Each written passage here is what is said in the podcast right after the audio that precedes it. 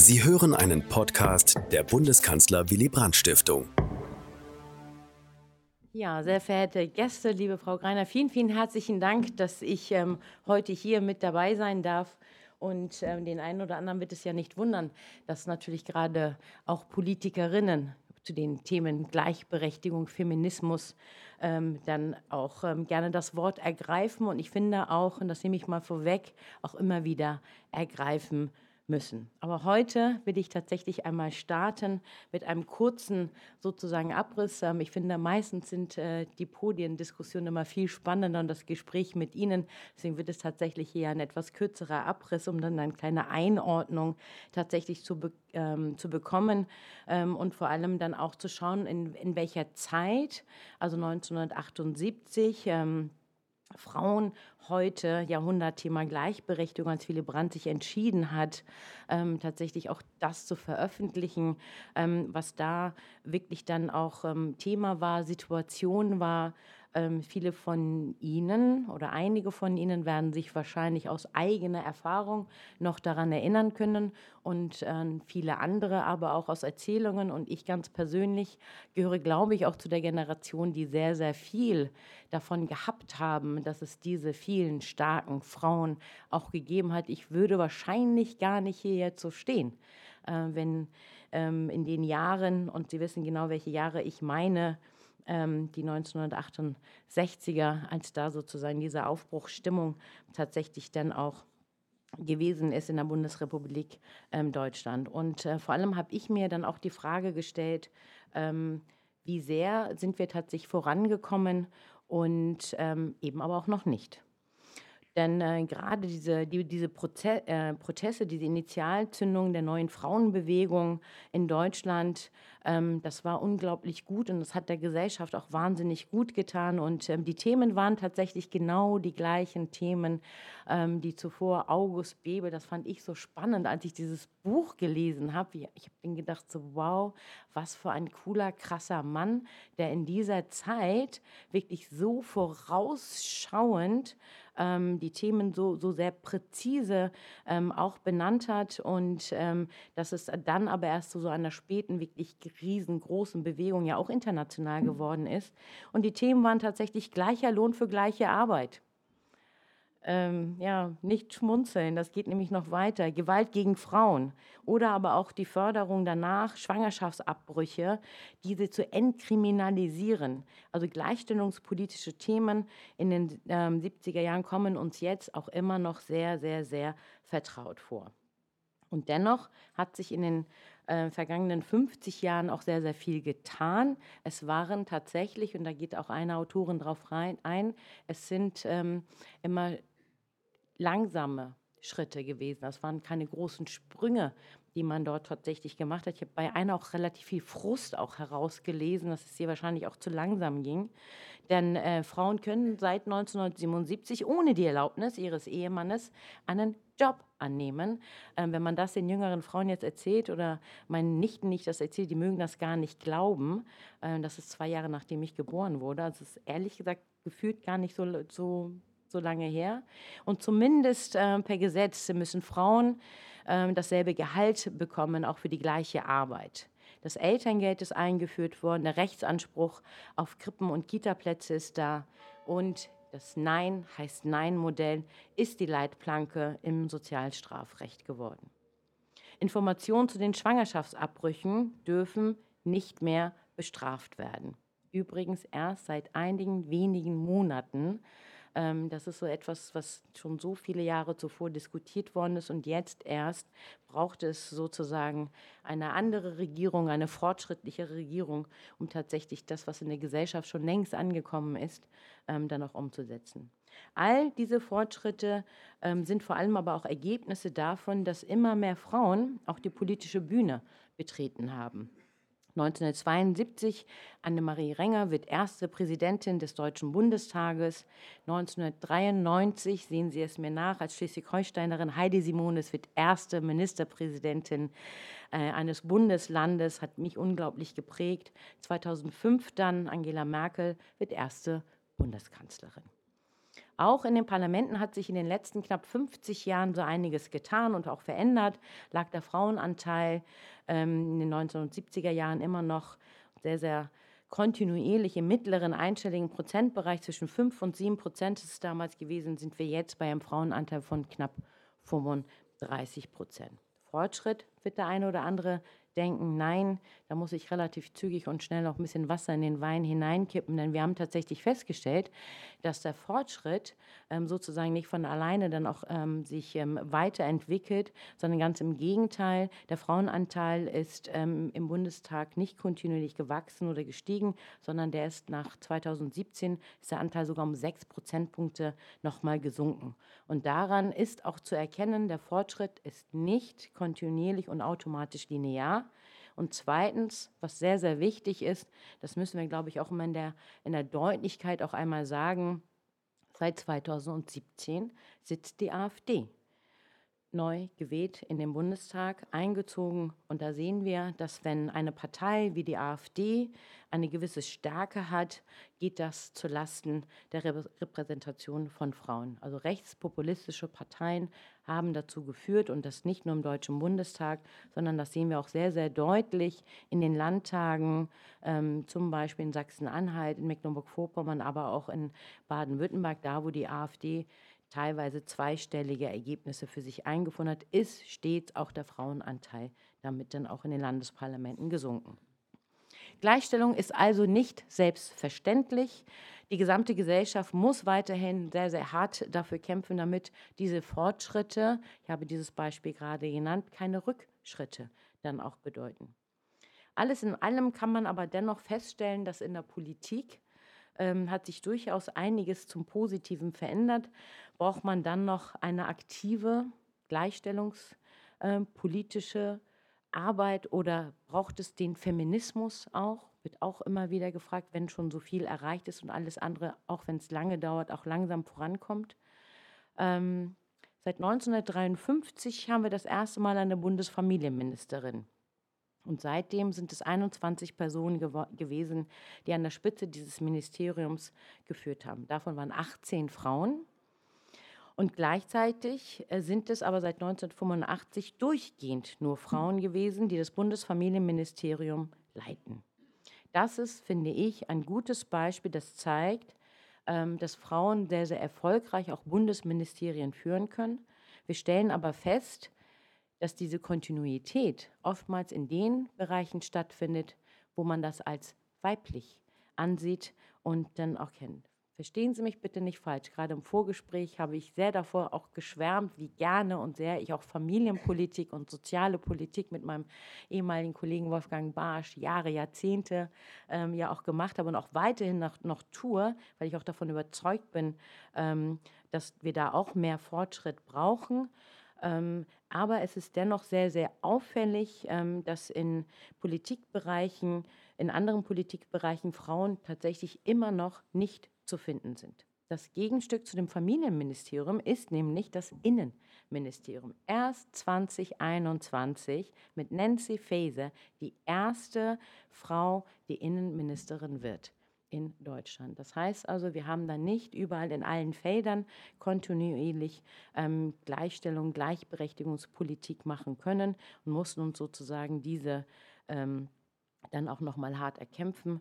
Und vor allem ähm, ist das ähm, auch ein Bereich, wo auch ganz viel Vorbild, glaube ich, auch ist. Ne? Weil das sind dann auch so ein bisschen dann diese Themen, wo das um innere Sicherheit geht, um Bundespolizei, um Katastrophenschutz, um das THW, ähm, also wirklich auch Verantwortungsbereich, wo wahnsinnig viele Menschen dann auch arbeiten.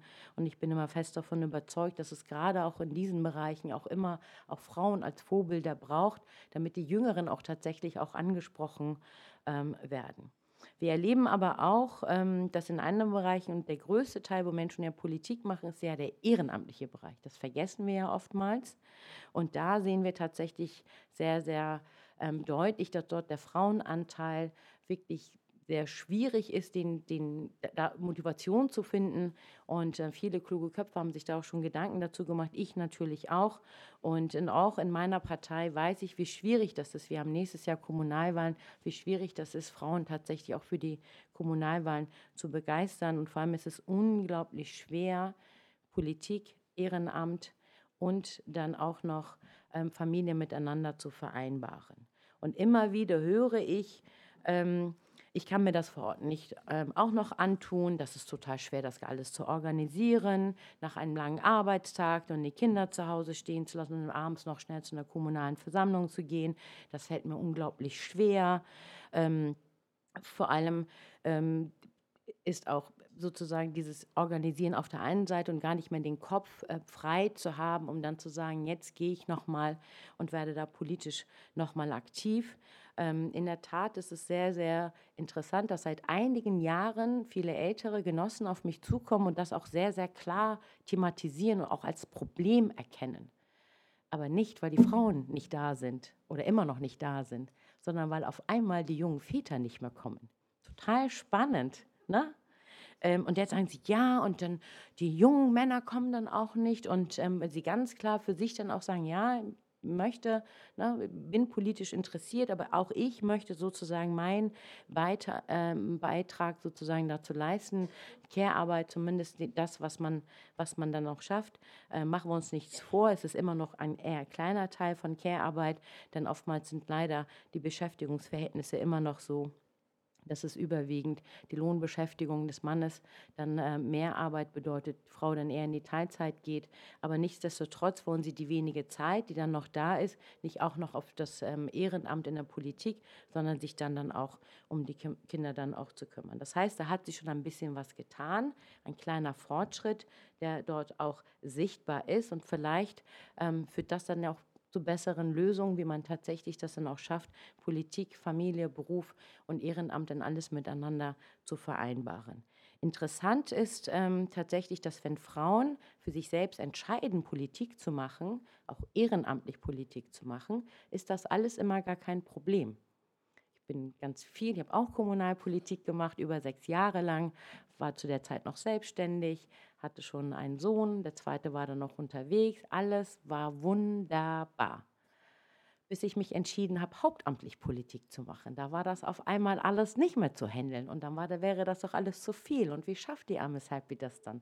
Wie soll sie das dann alles miteinander vereinbaren? Also es ist auch immer sehr, sehr spannend, ähm, dass zu einer bestimmten Zeit, solange sie das ehrenamtlich machen, das alles immer kein Problem ist, das alles miteinander zu vereinbaren.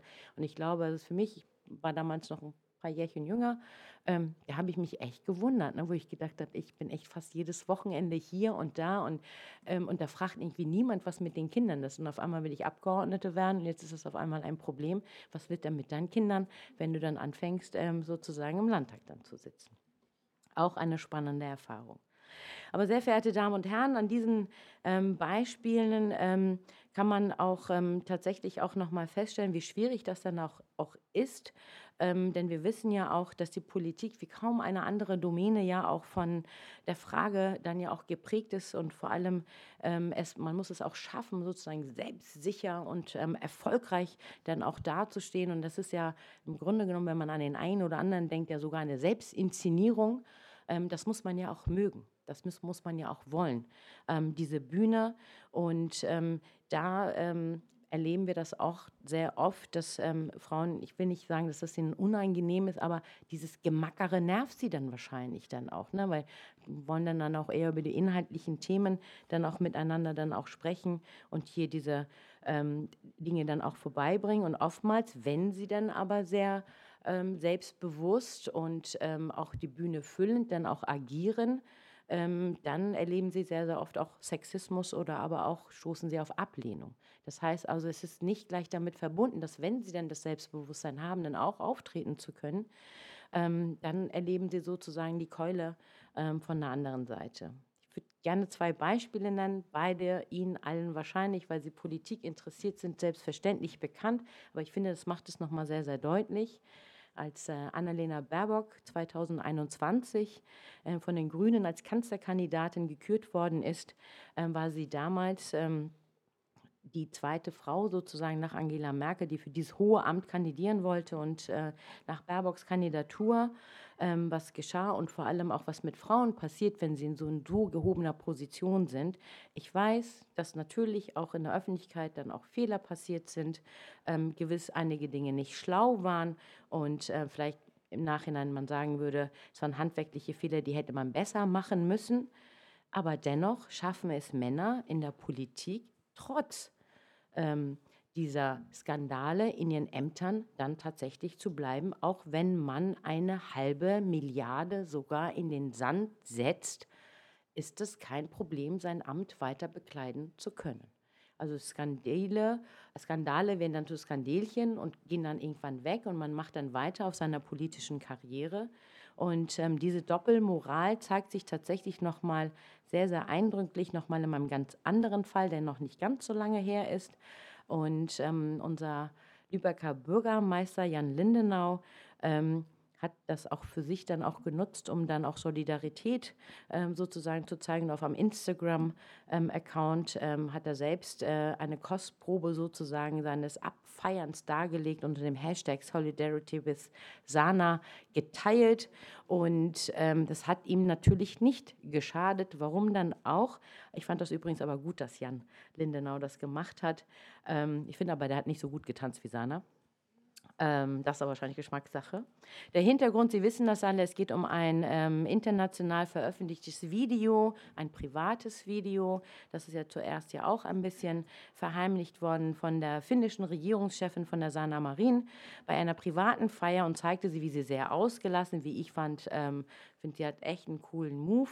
Ähm, und dann auch dann privat zu Hause mit ihren Freundinnen. Also ich habe ganz ehrlich, ich kam an dem Wochenende auch von einem Mädelswochenende. Das erste, was ich gemacht habe, ey Mädels, ne, wehe, also die Videos, das sind unsere Videos. Also man kommt ja auf die beklopptesten Ideen, wenn dann auf einmal so etwas passiert. Und ähm, diese Diskussion, die sind ja so weit gegangen und sie konnte sich sozusagen nicht einfach aus der Affäre ziehen oder man hat das einfach abgetan, sondern sie musste tatsächlich einen Drogentest machen, damit diese Diskussion dann auch beendet worden ist. Dieses Beispiel zeigt, wie ich finde, wie kein anderes, dass ähm, Frauen gegenüber mit zweierlei Maß gemessen wird, wo sich Männer schon längst sozusagen wortwörtlich aus der Affäre ziehen können. Ähm, ist es sozusagen für Frauen in der Öffentlichkeit noch mal viel, viel schwerer. Also, was kann, was muss die Politik geschehen, um mehr Gleichberechtigung herzustellen? Grundsätzlich, und das wird viele von Ihnen Sie wahrscheinlich äh, nicht wundern, es ist natürlich wichtig, die aufgezeigten Probleme anzusprechen, vor allem vernünftig aufzuarbeiten. Wie ich finde, auch unglaublich ähm, viel auch Solidarität und Empowerment auch zu leisten. Das, da müssen wir Frauen auch wirklich auch noch mal besser werden und das auch über, über Partei- und Fraktionsgrenzen hinweg, selbstverständlich nur bei den demokratischen äh, Parteien, Fraktionen oder auch bei den NGOs. Wir brauchen mehr Selbstbewusstsein, hier dann auch einzudringen, gerade dann noch diese Perspektive mit einzubringen. Ähm, aber der zweite und sehr, sehr wichtige Punkt ist, ich weiß, dass die jüngeren Frauen das nicht hören wollen, weil sie denken, sie brauchen sie nicht. Doch, wir brauchen auch weiterhin eine Frauenquote. Ich bin eine absolute Verfechterin und ähm, auch wenn immer wieder die Diskussionen darum auftauchen, bin ich der festen Überzeugung, dass es ein wichtiges Werkzeug ist, ein gutes Instrument, um Gleichberechtigung zu erreichen. Denn für mich ist klar, ohne die Quote ähm, hätten das viele, viele Frauen wahrscheinlich nicht geschafft. Ich wahrscheinlich auch nicht. Habe ja sogar zwei Quoten, die ich da auch noch erfülle. Also warten wir sozusagen zwei Fliegen mit einer Klappe mit mir dann sogar bekommen. So kann es dann auch manchmal gehen in der Gesellschaft, wenn wir uns dann sozusagen noch mal weiter in andere Diversitäten entwickeln. Und wir sehen ja auch, dass die Sichtbarkeit von Frauen tatsächlich in der Politik, aber auch in der Wirtschaft sich deutlich auch nochmal ähm, erhöht haben. Und vor allem vergessen wir nicht eines. Jede Frau, die in der Öffentlichkeit steht, ist auch immer ein Vorbild.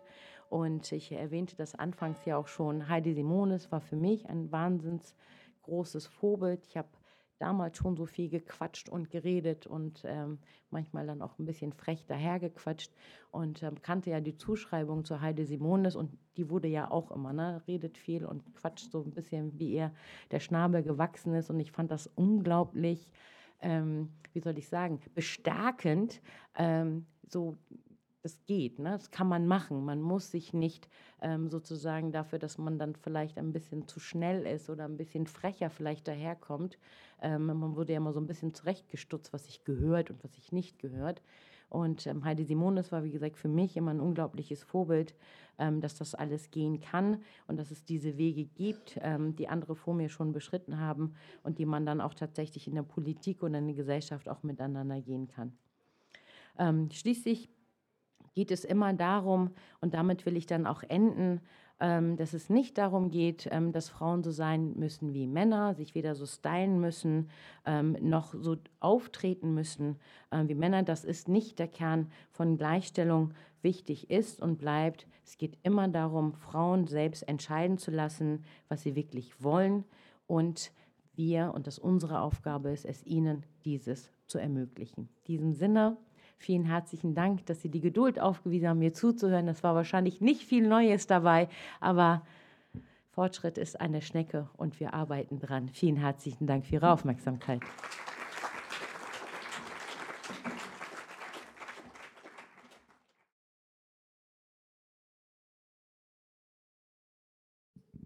Liebe Frau Greiner, erstmal äh, von meiner Seite danke für die schöne Begrüßung.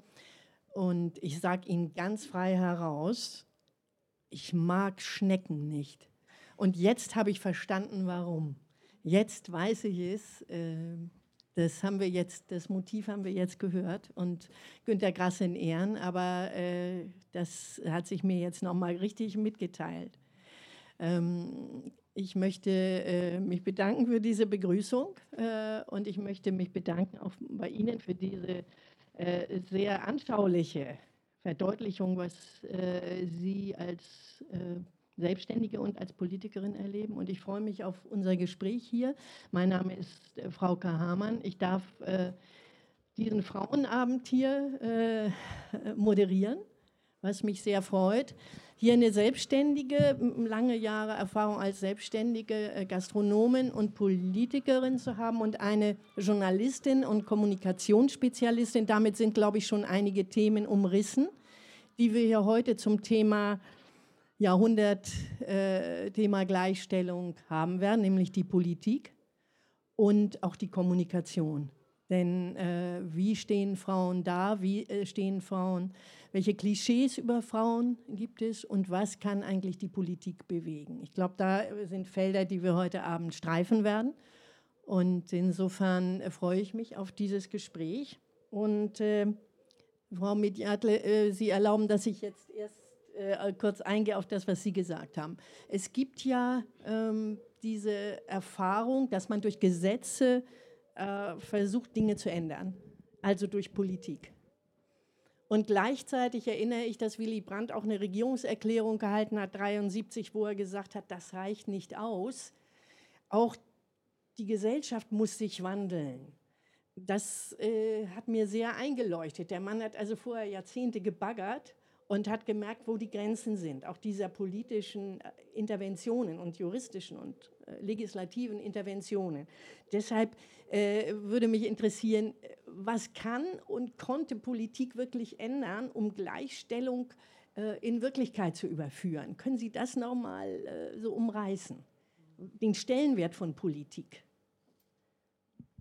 Also bei den gesellschaftspolitischen Themen muss man ja eher feststellen, und das ist bis heute ja noch so, dass die Gesellschaft ja schon viel weiter immer war. Also es ist, ist eher umgekehrt. Ne? Man, man denkt ja immer so, Politik macht dann etwas und dann entwickelt sich dann etwas, aber es war gerade bei den gleichstellungspolitischen Themen, bei den, bei den gesellschaftspolitischen Themen, ähm, ist es immer so, dass, dass die Gesellschaft entweder teilweise sogar schon so gelebt hat ähm, oder ähm, andere Wege gefunden hat, ähm, um, um sozusagen Dinge zu, zu umschiffen. Ich meine, das Thema die Abtreibung zum Beispiel, ne? also wir kennen ja alle sozusagen ja die Geschichten darum und auch ähm, die, die, Hintergründe. Äh, ist ja nicht so, dass da, zu der damaligen Zeit ja keine Abtreibungen ja nicht stattgefunden haben, sondern ganz, ganz im Gegenteil. Das waren ja, waren ja katastrophale Zustände. Ähm, und da, also ich, für mich ist es tatsächlich so, dass gerade bei den Themenfeldern, alles was Gleichstellungspolitik angeht, Gesellschaftspolitik angeht, dass da, finde ich, ist die Politik ehrlich gesagt immer hinter der Zeit. Also das heißt, die Gesellschaft treibt auch die Politik. Definitiv. Also wie gesagt, wir haben ja auch schon gehört, dass die 68 Frauenbewegung, die haben ja tatsächlich, also nicht nur, aber auch zum größten Teil ähm, hat es ja dazu geführt, dass wir in vielen, vielen anderen Bereichen ja auch nochmal Fortschritt ähm, erhalten haben. Und da ging es dann ja auch nicht nur um Gleichberechtigungsthemen, sondern auch um Aufstieg durch Bildung. Also dass das nicht mehr sozusagen klar war, das ist deine Zunft, da kommst du her, du bist Arbeiterkind, also bleibst du auch Arbeiterkind, ähm, sondern hat sich ja ganz, ganz viel gewandelt. Und es ist auch wirklich immer ein Kampf gewesen, weil es gab ja und gibt ja immer noch diese Kräfte, ähm, die ja schon alles haben. Und die dann sagen, wir wollen aber nichts abgeben. Und, ähm, und das bleibt gerade bei den gesellschaftspolitischen Themen. Es tut mir leid, das so deutlich sagen zu müssen. Es wird immer ein Kampf sein, weil es geht darum, Privilegien anders aufzuteilen und zu verteilen. Und diejenigen, die die Privilegien haben, werden sie nicht von alleine rausrücken. Deswegen reicht es auch nicht, dass wir Frauen immer denken, wir kommen mal mit schlauen Argumenten und mit Statistiken und mit Zahlen. Darum geht es gar nicht, sondern es geht tatsächlich darum, eine andere Verteilung dann auch hinzubekommen, um Beteiligung und Gleichberechtigung auch hinzubekommen. Danke erstmal für diesen äh, antreibenden, für diese antreibende Beschreibung, dass das ja offenbar äh, wie kommunizierende Röhren ist und dass der Druck also durchaus hilfreich ist auch für die Politik. Ähm, äh, jetzt darf ich äh, Sie einbeziehen, Frau Lohaus. Äh, sorry nochmal. Ähm, da Sie ja die Kommunikation äh, machen, auch bei, bei der EAF, Frau Greiner hatte schon gesagt, dass Sie das Missy-Magazin jetzt als Herausgeberin äh, begleiten. Als äh, Gründerin haben Sie es ja 2008 ins Leben gerufen.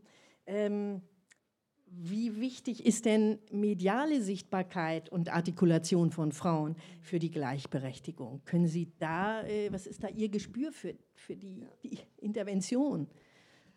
Ja, es ist ganz interessant, weil ich habe ganz am Anfang, als wir das Missy-Magazin gegründet hatten, war ich einmal eingeladen in Österreich bei den Grünen und es sollte ein Streitgespräch sein mit einer Juristin. Und der Streit sollte eben lauten, äh, verändern wir die Gesellschaft durch Gesetze? Also sind Gesetze das Wichtige? Oder ähm, ist es eben die Kultur? Ja, also ich bin Kulturwissenschaftlerin und, und, mm, und ich fand das ähm, seltsam konstruiert, ja, weil ich glaube, dass ähm, eben dieser gesellschaftliche Wandel eine immense Aufgabe ist und dass natürlich in allen Bereichen was passieren muss. Also ich kann nicht per Gesetz äh, Leuten vorschreiben, wie sie zu denken haben. Also ich kann vielleicht ihr Handeln einschränken in dem Sinne, dass ich sage, na gut, ne, das und das ist verboten, das und das ist erlaubt, es sind Richtschnuren, wenn sie sich nicht dran halten, dann ähm, äh, dann wird das, äh, äh, kommen sie ins Gefängnis oder müssen eine Strafe zahlen oder was auch immer. Aber das, äh, trotzdem werde ich niemals das Denken in den Köpfen verändern.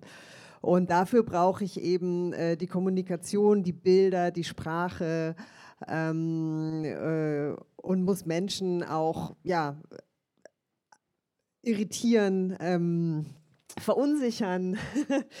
Und, und da häng, häng, häng, hängen wir doch ziemlich hinterher. Und das ist sozusagen auch der Ansatz von, diesem, von, von unserem Magazin gewesen, das ja ein Kulturmagazin war. Ähm, zu sagen, naja, wir wollen einfach äh, zeigen, dass man zum Beispiel anders über Künstlerinnen schreiben kann, als es im deutschen Feuilleton passiert oder in Musikzeitschriften. Wir wollen eben Künstlerinnen präsentieren, die sonst einfach gar nicht stattfinden. Ne?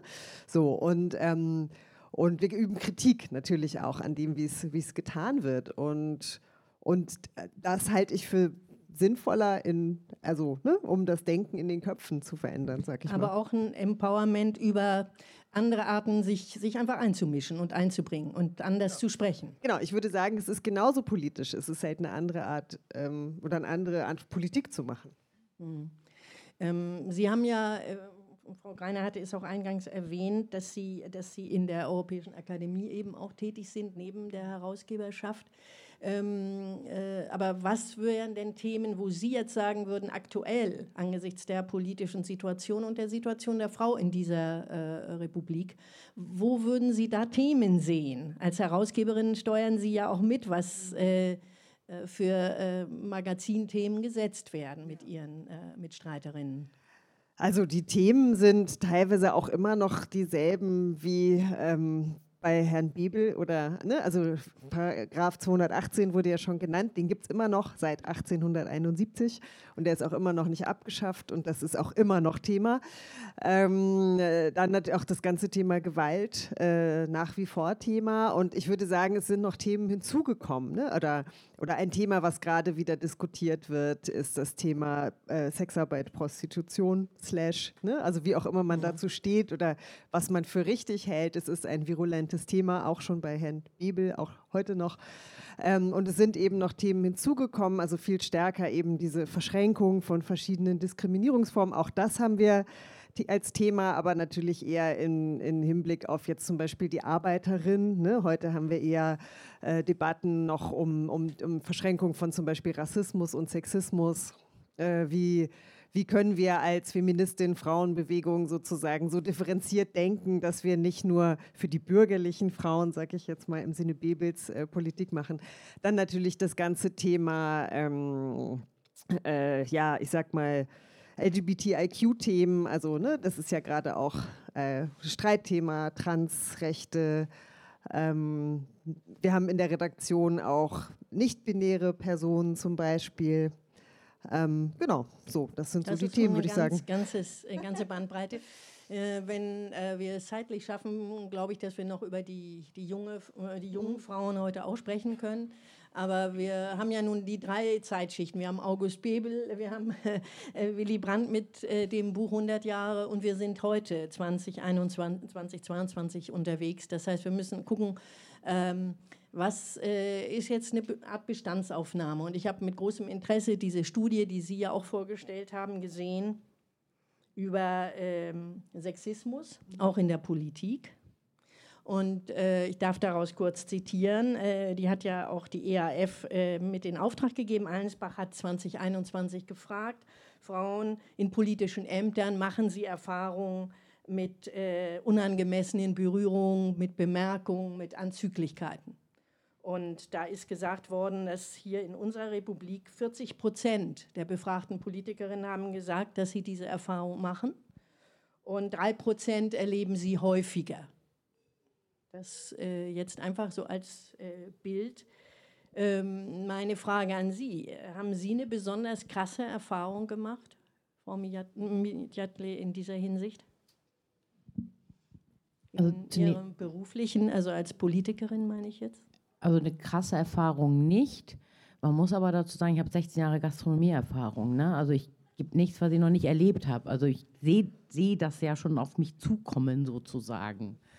Ähm, gerade, gerade wenn, wenn Menschen meinen, getrunken zu haben, ähm, so nach dem Motto, ja, war ja nicht so gemeint. Und ich sehe das. Ich, also ich, ich sehe das in den Augen, ob der wirklich schon zu viel getrunken hat, weil wenn er schon zu viel getrunken hat, dann sitzt er nämlich so da solange, und dann, dann weiß man wirklich nicht mehr, was man getan hat. Aber solange sozusagen immer noch geradeaus geht, also wie gesagt, vielleicht bin ich da auch nicht ein Paradebeispiel dafür, aber es ist schon so, dass äh, blöde Sprüche natürlich kommen, ähm, dass manche dann auch zu dicht an, an rankommen, so nach dem Motto, ja, wir machen ja nur ein Foto, aber ich finde, man merkt ja, ob man, ob man das mag und möchte. Mhm. Also ich finde, das kann mir auch keiner erzählen, weil in der Zeit lang gab es eine Debatte darüber, ja, man weiß ja gar nicht mehr, was man tun soll. Aber ich finde schon, dass, dass jeder Mensch sozusagen genau spürt, ob es einem angenehm ist. Ähm, hat sich Wolfgang gerade genommen, aber wir ihn auch erstmal fest in den Arm genommen und gedrückt. Aber das ist so bei Wolfgang weiß es nicht, weil so, ne, man spürt es ja so, ob das gewünscht ist oder nicht. Und ähm, das erlebt man tatsächlich schon. Und, oder man kriegt das von anderen Kolleginnen mit. Ähm, das ist echt schon, schon ziemlich heftig sozusagen, dass ähm, diese Erfahrungen überhaupt gemacht werden. Und vor allem ist es dann ja immer, also die Attacken sozusagen kommen dann ja auch eher ähm, wenn sie Nein gesagt haben. Ne? Also dann wird dann ist oft dann auch, merken sie dann auch ne, in den Sitzungen dann auch darauf, dann, dann wird das Aussehen auf einmal thematisiert oder dann wird dann, also sie machen ja weiter dann ja auch danach. Ne? Also dieses ähm, Das ist kein Haltepunkt. Genau, dann. genau. Mhm ist diese, darf ich die Frage auch an Sie richten, dass Sie eine krasse Erfahrung diese, diesbezüglich gemacht haben? Ja, ja, ich, ja, äh, also äh, ähm, äh, ich habe, ähm, bevor, ich bin, würde ich sagen, Feministin geworden, weil ich im äh, beruflichen Umfeld eigentlich gemerkt habe, okay, also ich habe im Technikbereich gearbeitet in der Veranstaltungstechnik ähm, während des Studiums und fand das gar nicht so blöd, ehrlich gesagt, fand das ganz spannend und habe da aber so oft irritierende Erfahrungen gemacht mit Kunden tatsächlich, also gar nicht mit den Kollegen, die waren eigentlich alle ziemlich cool ähm, dass ich danach äh, mir überlegt habe, ich möchte am liebsten äh, außerhalb patriarchaler Strukturen arbeiten. und, äh, und ich würde auch sagen, dass meine gesamte berufliche Laufbahn ähm, eine Patriarchatsvermeidungsstrategie ähm, entspricht. Also ich habe dann selber das Missy-Magazin gegründet und dann eben die EAF Berlin. Das ist auch eine äh, Frauenorganisation. Wir hätten gerne auch männliche Mitarbeiter, aber die sind immer nicht so gut, wenn die sich bewerben. Ähm. Also nochmal, das heißt Patriarchatsvermeidung. Ja, das hat mein, ich habe ein Coaching ist, gemacht. Das meinte das meine Coachin, die meinte, okay, das ist äh ein Wort, das, äh, ja, das ja, ja. Äh, Also, also gelernt habe. Genau, dann, dann, muss man sich eben mit diesen ähm, mehr oder weniger subtilen ähm, äh, Beleidigungen, sag ich jetzt mal, ja, oder Abwertungen nicht mehr auseinandersetzen. Ne? Ich habe äh, genau umgekehrt gemacht, fällt mir jetzt auf. Ich habe mir immer äh, Chefs ich, äh, gesucht und habe dann also auch immer in so einer dienenden Funktion gedacht, äh, die, das, die, die kriegst du geknackt. Also ich habe das irgendwie, äh, äh, also eine Patriarchatsvermeidungsstrategie, das wäre es vielleicht gewesen. Aber da kannten wir uns noch nicht. Insofern ist das jetzt eine, eine gute Erweiterung dessen, was Sie hier anbieten. Sie haben es selbst gesagt und das ist klar, Sie sind Feministin, sind Sie das auch? Ja, ich habe mit dem Begriff ehrlich gesagt auch überhaupt gar keine Probleme. Für mich ist er auch nie irgendwie negativ ähm, gewesen. Ähm, ich habe nur eine Zeit lang gemerkt, als ich mit meinen Freundinnen, also als ich angefangen habe, Politik oder überhaupt über diese Themen zu debattieren und diskutieren, ähm, habe ich bei meinen Freundinnen gemerkt, weil sie alle so extremst gut ausgebildet sind, also als sie noch alle im Studium waren, dann war das immer so Gleichberechtigung, braucht kein Mensch mehr, sind wir doch schon alles, ich weiß gar nicht, was du immer willst. Und ähm, mittlerweile dann, ähm, einige haben natürlich auch Kinder bekommen, dann merken sie, wie dann, dann der Knick dann kommt und andere aber nicht, weil sie Karriere machen wollten, weil sie gesagt haben, ich möchte es so haben. Und wenn sie dann merken, dass die Männer dann an denen vorbeiziehen und jetzt, ne, ich bin jetzt 47 und ich rede mit denen, also mit denen habe ich zusammen, äh, bin ich zusammen zur Schule gegangen, wir sind immer noch befreundet. Ähm, das sind die, die die Videos haben übrigens. ähm, und wir reden jetzt ganz anders, ne? Also wirklich ganz, ganz anders über Feminismus, über Gleichberechtigungsthemen und alles, was sie vorher alles Bäh und I fanden. Das ist so krass, wie das bei denen ähm, und mit, mit, welchen Beispielen sie kommen. Die eine, ähm, Ute arbeitet in der IT-Branche und die kriegt, die ist echt, die ist die, sie hält es nicht mehr aus. Ne? Diese unfähigen Männer, sagt sie, und nur weil Frauen halt eben nicht programmieren können, angeblich, oder bei den Beförderungen dann, es ist echt, und die räumt dann aber auch immer deren Hintern, also hinterher dann auf. Ich habe gesagt, sie soll das mal lassen, damit das mal auffällt, ähm, dass nicht die alleine die Jobs machen. Aber es ist echt ziemlich, also es verändert sich tatsächlich mit dem, mit dem Alter und dass man merkt, dass die Fähigkeiten und die gute Ausbildung, das Können nicht ganz ausreichen, um dann tatsächlich weiterzukommen. Sie haben ja auch in Ihrem Beitrag vorhin ähm, ein Beispiel äh, dafür genannt mit, mit der finnischen Ministerpräsidentin der Solidarität. Äh, in dem Moment auch Hillary Clinton postete ja, wie sie tanzte und so weiter. Das sah auch nicht so gut aus wie das von äh, der finnischen Ministerpräsidentin Frau Marin. Aber die Frage ist, was äh, ist denn dran an der Solidarität unter Frauen? So wie das selbstverständlich war, äh, auch Herr Lindenau hat das dann gemacht, dass man sagt, das geht nicht, da muss ich reingehen. Äh, ist das eine Erfahrung, die Sie, äh, wenn ich jetzt Sie anschaue, Frau Lohaus, die Sie machen, weil Sie ja sehr viel mit Frauen zusammenarbeiten, ist das ein auskömmlicheres und ein, ist das ein gedeihliches Arbeiten und Miteinander und solidarisch? Mhm. Also ich glaube, ich, äh, ich würde sagen, nein, nicht per se. Also ich, ähm, ne, wir haben ja auch jetzt gerade immer diese Debatten um Identitätspolitik. Da wird ja interessanterweise die Frauenbewegung immer vergessen. Die ist ja auch eigentlich eine identitätspolitische Bewegung.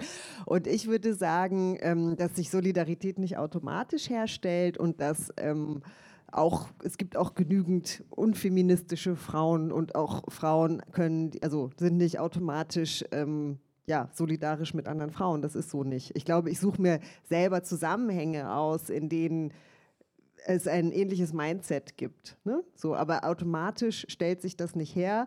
Und es gibt auf jeden Fall auch unabhängig vom Geschlecht Männer, mit denen ich, ähm, ne, also auch wenn ich gerade Beispiele gebracht habe von Männern, wo ich schon sagen würde, die sind äh, mir politisch näher oder äh, teilen meine Ziele. So, also da würde ich. Und gleichzeitig ist es natürlich so, dass wahrscheinlich eben diese Erfahrungswerte, die ich habe, wenn die Analyse eben vielleicht auch so ähnlich sind, dass ich die natürlich eher dann wiederum mit Frauen teile. Wir sind ja zum Glück eine sehr große Gruppe, eine große gesellschaftliche Gruppe, so, ne, dass man sich dann schon so diejenigen raussuchen kann. Wir die sind die meisten. Ne? Ja. Also man muss es einfach mal so sagen. Wir sind eben keine Minderheit. Wir sind keine Minderheit.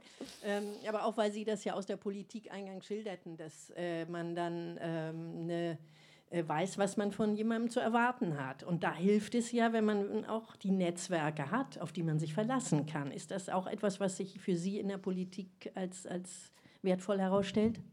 Ja, absolut.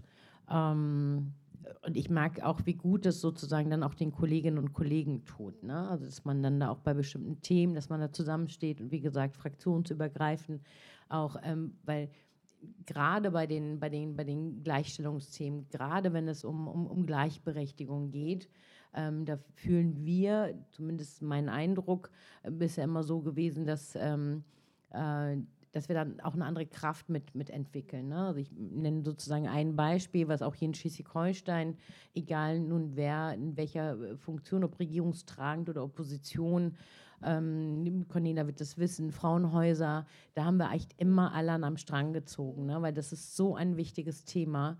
Und ähm, gerade diejenigen, die besonders ähm, auf, auf, auf Hilfe und Unterstützung, wenn es um Gewalt gegen Frauen geht, das brauchen, da braucht es nicht auch noch um parteipolitisches Gezänk. Ne? So, ganz im Gegenteil, da geht es ja um Ressourcen, dann geht es um Geld.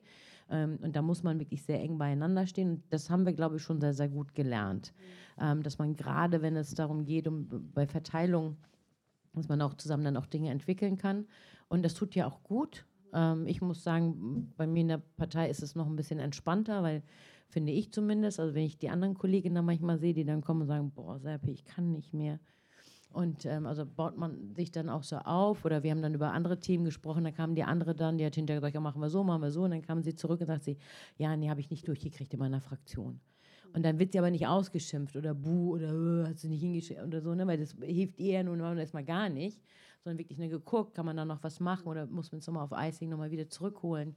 Es ist so, so wichtig, damit man auch merkt, dass es, weil oftmals ist es, dass man dann sich selber ja zweifelt. Ne? Man muss wirklich, das sind Strukturen, müssen aufgebrochen werden, da braucht es Zusammenarbeit und, ähm, und auch ganz viel Empowerment auch untereinander. Es hilft wirklich enorm vielleicht ergänzend dazu, es ist tatsächlich, es gibt auch Studien, die belegen, dass eben zum Beispiel ähm, äh, wenn überparteilich gearbeitet wird und wenn viele Frauen in einem Parlament sitzen, dass dann bestimmte Themen vorankommen. Also ne, was dann jetzt wieder mein Solidarität, also es gibt dieses identitätspolitische Moment auf jeden Fall, ähm, äh, auch in den USA. Und das ist zum Beispiel in den USA ein Riesenproblem, dass diese Parteien momentan nicht mehr zusammenarbeiten. Also auch für eben genau solche Themen wie Frauenthemen, ähm, wo, die, wo vorher durchaus auch punktuell am selben Strang Aber das ist wurde. der Verstärkungseffekt, den ja. Sie jetzt äh, ansprechen. Ne? Ich habe gesagt, als ich das Buch gelesen habe, ähm, August Bebel, habe ich dann so überlegt, ich bin auch noch nicht ganz fertig damit, ähm, hat er gesehen, dass Frauen ähm, also auf der einen Seite reden wir über die bürgerlichen Frauen und auch über die Arbeiterinnen und hat da gesehen, dass daraus eine gemeinsame große Bewegung werden kann und das zu nutzen auch sozusagen für den, für den, für den Sozialismus. Oder aber hat er gesagt, nein, ich brauche sozusagen die Arbeiterbewegung, den Sozialismus, um sozusagen insgesamt Befreiung für die Frauen auch hinzubekommen. Ich bin da nicht ganz fertig geworden, was sozusagen, ja. bin ich nicht fertig mit geworden, weil ich fand den Teil, wo er ganz viel über Sexualität geschrieben hat, wo ich gedacht habe, so nee, also dann kann es ihm ja nicht nur darum gegangen sein, SPD voranzubringen, sondern, also er hat sich so intensiv damit auseinandergesetzt, aber da fand ich das sehr spannend, dass er das gesehen hat, ähm, Deswegen auch ähm, dieses identitätsbildend und, und das muss dann auch wirklich gemeinsam, wenn man Gesellschaft verändern will, ähm, dann, dann darf man nicht gucken, ähm, also nur um, um dass es dann mit einer Schicht geht oder dass einige nur Vorteile davon haben, sondern es muss tatsächlich, damit die Gesellschaft sich verändert, muss daraus wirklich eine Bewegung, glaube ich, werden. Es gibt ja Brüche in, äh, in dem Buch von Bebel und auch letztendlich in, dem, in Aufsätzen in dem Willy Brandt Buch. Und zwar, ich meine, es ist die Journalistin Luke Jochimsen, die dann sagt, es gibt Schilderungen, bei Bebels ist eingeladen, die äh, Tischgesellschaft äh, genießt das äh, üppige Essen und danach trennen sich Männlein und Weiblein. Wir sind, wie gesagt, äh, 150 Jahre entfernt. Das ist eine andere, andere gesellschaftliche Kultur und die Männer äh, politisieren und äh, rauchen Zigarren und die Frauen nehmen den Kaffee in, im Salon. Also es gibt diese Trennung und dann sagt Luke Jochimsen in dem Brandbuch, ähm, wie ist das eigentlich mit dem Herausgeber dieses Buches, nämlich mit Willi? Äh, wie ist das mit unseren Politikern? Haben die Frauen, die eigenständig sind, die ihr eigenes Leben führen, die ihnen gleichrangig sind? Ne? Also da merkt man, wie sich durch die Zeiten einfach auch die Ansprüche der Frauen und der Männer äh, aneinander schärfen müssen, weil äh, das natürlich auch äh, Brüche sind, die, äh, also die, diese Frage an Willy Brandt, äh, was ist eigentlich mit deiner Frau, lässt du die eigentlich, äh, ist die dir ebenbürtig?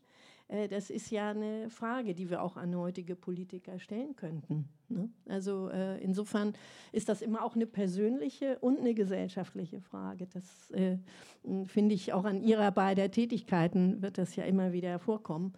Ähm, mich interessiert jetzt aber nochmal zurück der Blick, äh, weil wir ja über die Frauenbewegung äh, der 60er, 70er äh, viel gehört haben. Was hat die denn eigentlich schon ausgefochten? Also da ist ja viel passiert. Da wurde das Manifest zur Abschaffung der Männer gibt es und äh, es gab die Frauenseminare und es gab die richtig radikalen Forderungen Entblößung, es gab jede Art von Protest. Was ist denn da letztendlich rausgekommen? Das war doch schon was, oder? Ich frage jetzt einfach mal, wo, wir stehen ja nicht. Äh, also ich merke immer irgendwo. wieder, in Berlin gibt es manchmal so Begegnungen Jünger, von verschiedenen Generationen von Feministinnen. Und ich merke immer, dass ich denke, oh Gott, wart ihr krass. Ah ja. ja.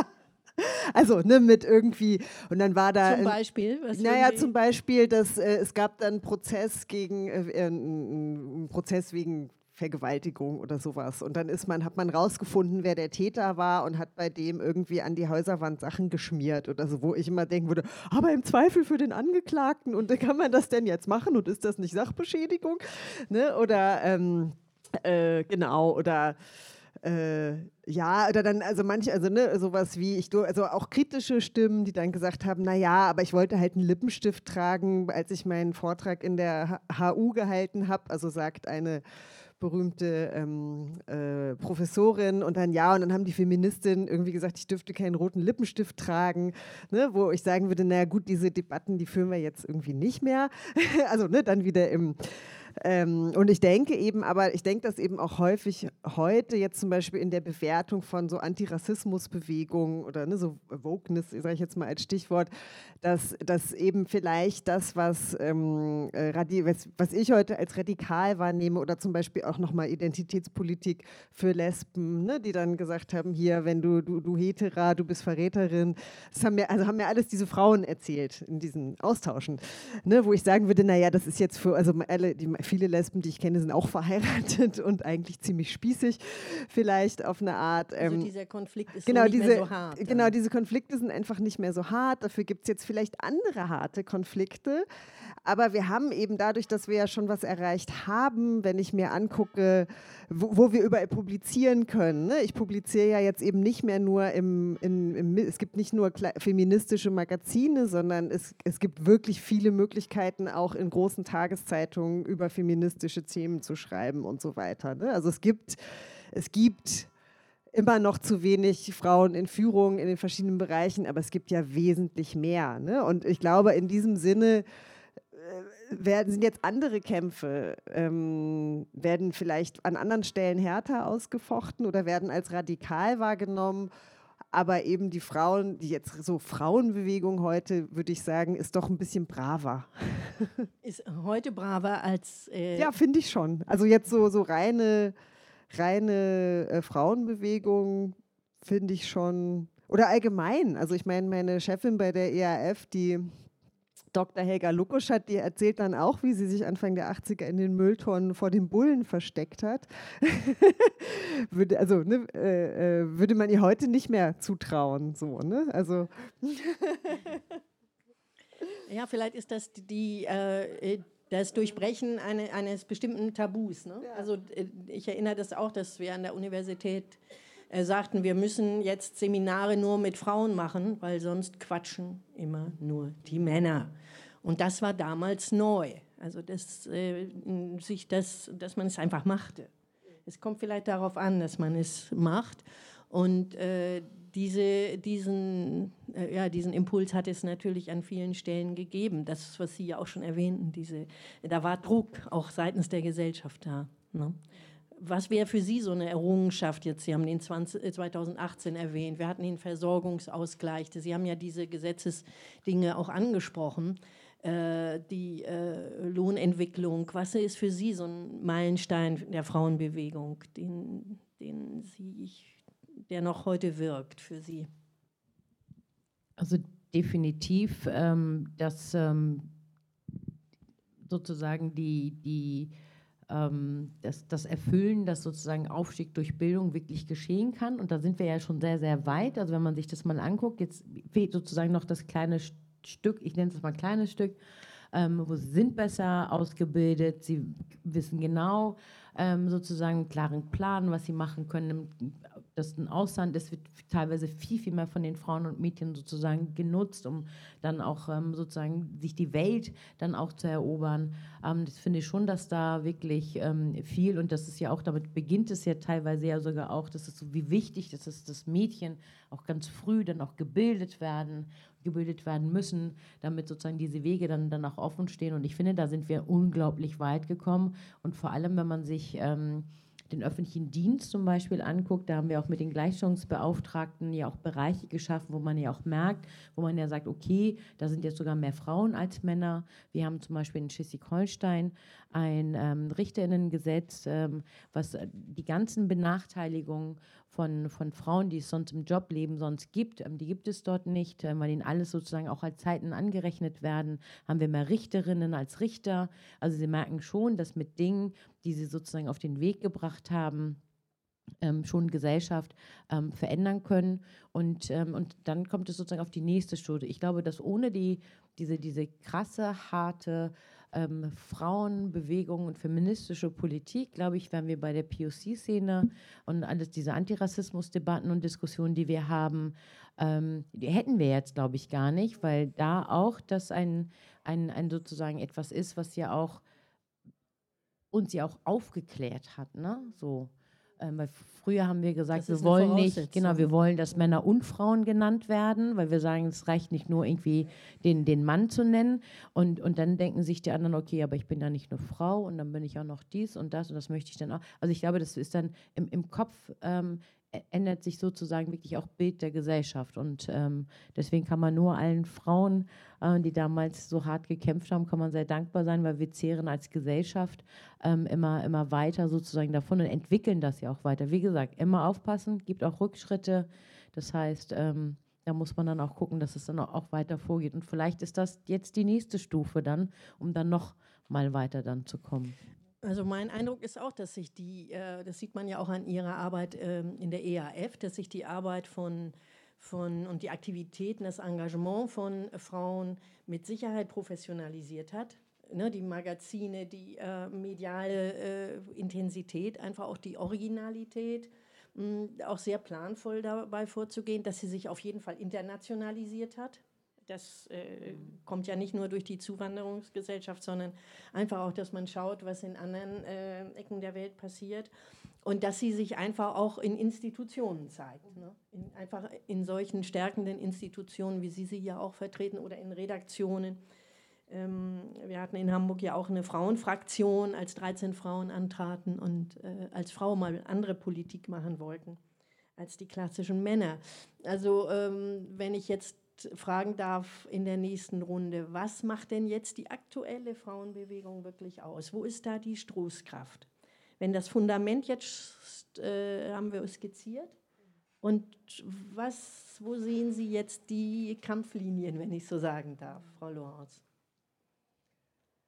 Ich, glaube, ich habe das ja vorhin schon einmal so äh, grob ähm, äh, skizziert und, und da sehe ich es tatsächlich auch. Ähm, ich, ich bin mir eben tatsächlich, ich muss gerade wirklich nachdenken, weil äh, dieses Thema Institutionalisierung spielt eine große Rolle. Also wir sind ja eigentlich alle mittlerweile, oder es gibt, ich würde sagen, es gibt viel mehr so Berufsfeministinnen als früher. Ja, also ich bin ja Berufsfeministin, ich verdiene damit ja mein Geld und es gibt eben viel mehr so Jobs. Ne?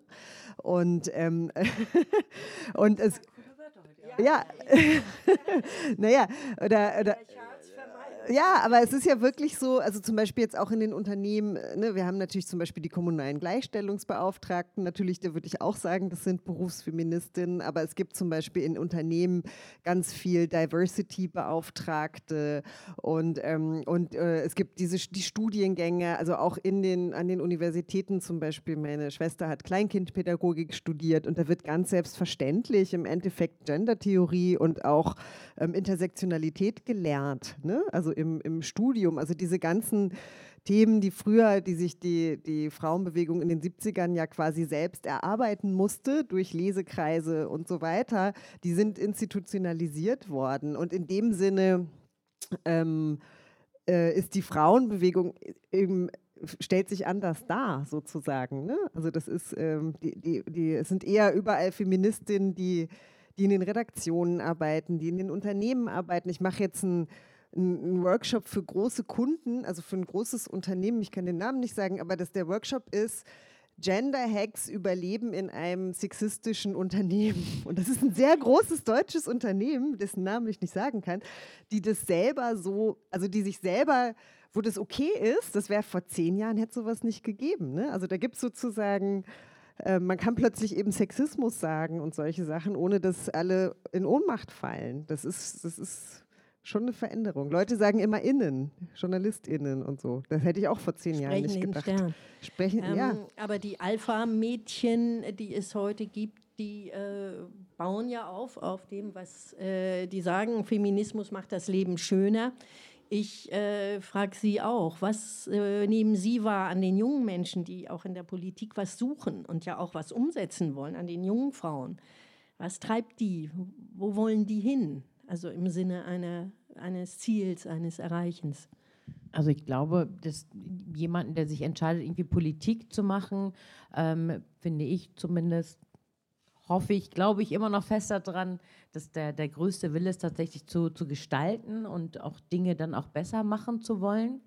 Ähm, und sie kommen aber mit einem ganz anderen Selbstbewusstsein dann auch daher. Und ähm, das finde ich aber toll, das zu sehen. Das gefällt mir richtig ähm, also viel selbstbewusster. Und das, das Einzige, was ich echt ein bisschen nervig und anstrengend finde, auch als Landesvorsitzende, ähm, dass manchmal dann die älteren Frauen einfach so, weißt du, weil wir sind ja letztendlich auch ein Produkt dessen, ne? Also man müsste ja eigentlich so richtig stolz sein, finde ich. Ne? Also ich bin total, also ich freue mich total, ne? wenn ich denke so, boah, 26 war ich noch nicht so weit oder so. Wisst ihr, was ich meine?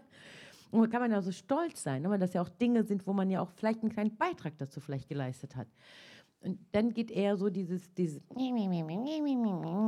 aber Social Media viel besser, die kriegt bestimmt Unterstützung. Und ich so, nee, die kriegt keine Unterstützung bei Social Media, die macht das auch alles ganz. Also so, das, das, ist so das Einzige, was mich so ein bisschen, ein bisschen so nervt, dass manchmal man merkt das dann, dass er dann auch so, ähm, also diese, wie soll ich sagen, also die, die, man müsste eigentlich so diese Zufriedenheit, finde ich, sollte viel mehr da sein und, und vor allem, weil sie auch weiterkämpfen. Man muss auch froh sein, dass wenn man dann so hart gekämpft hat im Leben, dass so Kämpferinnen nachkommen.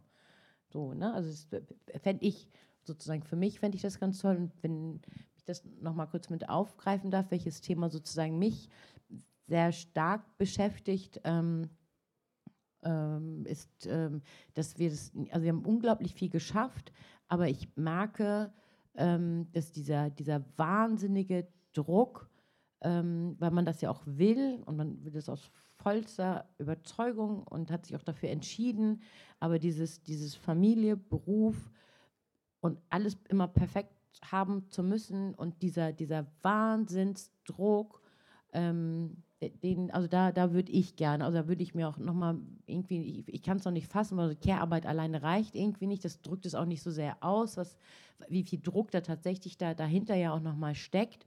Und, ähm, und manchmal sind es auch nur so Kleinigkeiten, die, die sofort so Abhilfe schaffen würden, aber wo wenn du den Kampf aber in den Bildungspolitikern dann irgendwie hast. Ich, ich sage dann so, die größte Entlastung für mich wäre, wenn die Jungs aus der Schule kommen und es keine Hausaufgaben mehr gibt. Weißt du, so, das ist, das ist nur so eine Kleinigkeit, ne?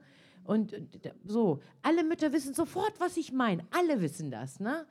Und die Bildungspolitiker fangen dann erstmal an, und dann ja, verstehe ich ja total. Und es gibt ja auch Beispiele in anderen Bundesländern, wo man das ja auch schon mal ausprobiert hat. Also manchmal sind es so, so, so Dinge, wo man sagt, können wir da nicht irgendwie mal versuchen, mal Druck Ich sage nicht, sie sollen keine Hausaufgaben kriegen, ne? das meine ich nicht. Aber die können die dann ja im Ganztag oder wie auch immer dann in der Schule schon, schon sozusagen machen. Und solche Sachen. Also da merke ich, dass wahnsinnig viel Druck. Wenig Frauen reden darüber. Alle denken immer, oh, die da, ne, die macht das alles so perfekt und ich muss es auch können. Und dabei, nee, sie kann es auch nicht perfekt. Oder wir schaffen es alle nicht. Sie haben jetzt schon ähm, ein bisschen die Perspektive gewiesen, weil mir lag jetzt auch auf der Zunge zu fragen, es gab diese Anmerkung eingangs von Frau Greiner. Wir sehen den Switch in der Abtreibungsdebatte in einigen äh, Bundesstaaten der USA. Das heißt, die äh, Errungenschaften sind überhaupt nicht selbstverständlich. Und deshalb würde ich für unsere Schlussrunde hier oben fragen, wohin geht denn jetzt die Reise? Wir haben bei Corona gesehen, dass die, äh, das, äh, das Homeoffice nicht dazu geführt hat, dass die Hausarbeit von allen gemeinschaftlich erledigt wurde. Da äh, hat, hat, die Soziologin äh, Sarah Speck ja auch drüber geschrieben und gesagt, im Gegenteil, jetzt soll die Frau auch da noch perfekt alles managen. Wir haben die äh, Vernachlässigung der Care-Arbeit gesehen. Wir haben äh, gesehen, ähm, dass, dass sich da einfach auch die Dinge noch nicht in, in, in irgendeiner Balance befinden. Deshalb meine Frage, was sind jetzt die drängendsten, die drängendsten ähm, wenn Sie zwei Punkte nennen sollten, einfach nur für uns jetzt auch als Input für die Debatte, die wir gleich hier öffnen. Mögen Sie äh, beginnen? Ähm, also ich, ich finde tatsächlich, dass dieses Thema eine Vereinbarkeit in, oder auch das findet ja auch schon bei Bebel statt, die Doppelbelastung der äh, Arbeiterin. Das, das ist die große systemische Frage, die so unfassbar schwer zu lösen ist. Ne? Weil eigentlich, also es ist ja genau dieses, okay, diese entlohnte Arbeit äh, äh, versus die nicht entlohnte Arbeit, dann die, dieser ähm, dieser Druck auf Frauen dann noch dazu. Ne? Also wir haben ja zum Beispiel für diese Studie haben Politikerinnen ja auch angegeben, wie viel Zeit sie brauchen, um sich äh, passend zu kleiden, zu schminken und so weiter. Ja? Also diese ganze Mehrarbeit, dazu gehört das auch, die Frauen leisten müssen ähm, und die eben dazu führt, dass einfach ähm, die Machtstruktur, also das, was halt die Machtstrukturen erhält, ja, weil es einfach diese extra Arbeit ist, die sich im Zweifel nicht lohnt oder auch nicht umsetzbar ist. Und das ist eben eine systemische Frage und da gab es ja schon die Lohn für Hausarbeit, Bewegung und so weiter und das alles hat aber in der Realpolitik ja immer nur dazu geführt, dass dann wieder ähm, sich stereotype Rollenverteilung verstärkt haben. Ne? Also das halte ich für wirklich äh, mit so den, den Knackpunkt, also warum es auch äh, nur im Schneckentempo oder gar nicht vorangeht. Was das Thema ähm, jetzt rechts äh, oder rechte Angriffe angeht, da bin ich zum Beispiel, also das das, das, sehe ich so gemischt, weil was auch in den USA ja deutlich wird, ist, dass die, die Rechten eine Minderheit sind. Also es gibt ja auch das Beispiel Kansas, wo zum Beispiel ähm, die Bevölkerung ein, also ja quasi in einer, in einer Abstimmung eine, eine, Gesetzesänderung gegen Abtreibung abgewiesen hat, obwohl es ein total konservativer Bundesstaat ist. Ne?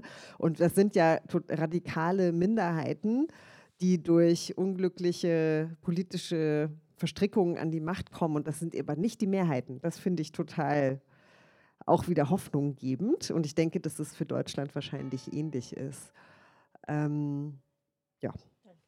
Zwei kurze Punkte. Darf ich Sie auch fragen, wo ginge es für Sie jetzt hin als wichtigste nächste Etappenziele?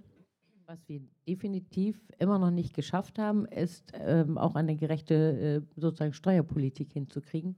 Keine Ahnung, ich weiß nicht. Irgendjemand weiß es bestimmt, wie alt das Ding ist, aus welchen Jahren. Und die Strukturen sind immer noch so, dass die Frau entweder gar nicht arbeitet oder nur ein bisschen Geringverdienst hat bis zur Ehe und danach dann aber nicht mehr. Also ist das ist es ja aufgebaut.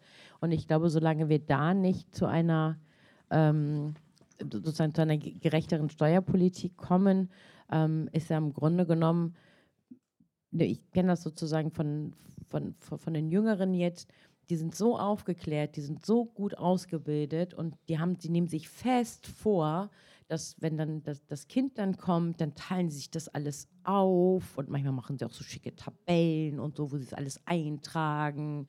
Und das, ne, also, Mann und Frau, beide wollen das. Ne? Die nehmen sich das fest vor, weil das das Modell ist, was sie sich wünschen. Und dann ist das Kind da und dann merken sie, es funktioniert nicht.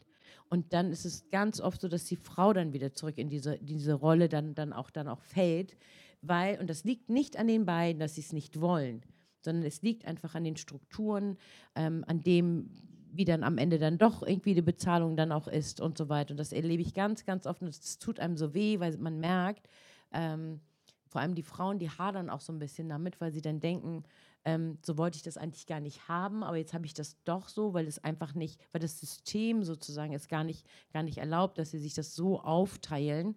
Ähm, es wird Sie nicht wundern, dass ähm, 30-Stunden-Woche bei vollem Lohnausgleich, dass das vielleicht äh, sozusagen mal ein anderes Denken dann noch herbeiführen könnte. Also wir müssen uns da tatsächlich dann auch überlegen, dass, dass das, was sich die, die, die Menschen dann auch wünschen, ähm, dann auch wirklich umsetzbar gemacht wird, weil sie sich ja schon längst entschieden haben, in, an, anders leben zu wollen. Aber noch ist ähm, insbesondere in den, in den einigen harten Bereichen, was, was Arbeitszeiten angeht und, und Steuern angeht, ist es halt eben immer noch sehr, sehr schwer.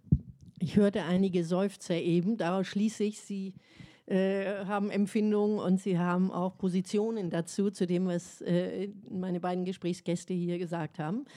Äh, Grundgesetz, den Artikel 3.2, und der ist seine, in seiner Klarheit gar nicht zu überbieten. Der heißt nämlich, Männer und Frauen sind gleichberechtigt der Staat fördert die tatsächliche Durchsetzung der Gleichberechtigung von Frauen und Männern und wirkt auf die Beseitigung bestehender Nachteile hin. Punkt. Das ist Artikel 3.2 und äh, den in Wirklichkeit zu überführen, äh, steht noch aus. Und wir haben ja hier äh, heute Abend äh, zwei Frauen kennengelernt, die sicher daran mitwirken. Frau Greiner beziehe ich jetzt einfach stillschweigend mit ein. Äh, nicht, dass sie, die im Dunkeln sieht man nicht, Frau Greiner. Und ich muss gestehen, weil wir jetzt ja hier auch im Willy Brandt-Haus Lübeck sind, mh, mm, ähm, es gibt äh, eben auch den Mann Willy Brandt.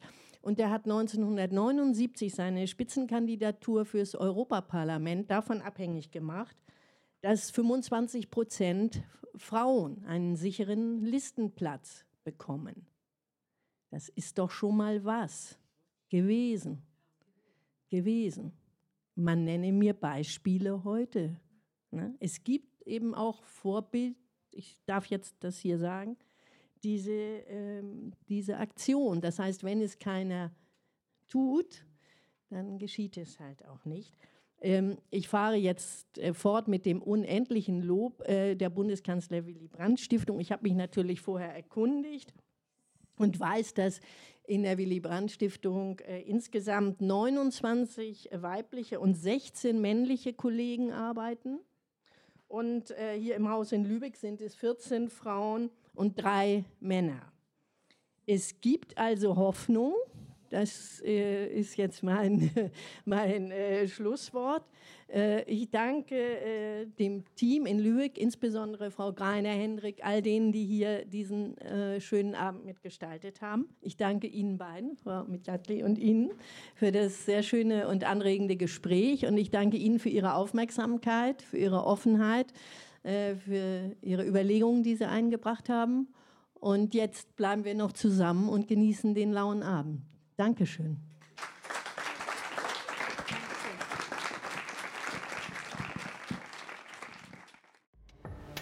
Dies war ein Podcast der Bundeskanzler Willy Brandt Stiftung. Für mehr besuchen Sie uns auf www.willy-brandt.de.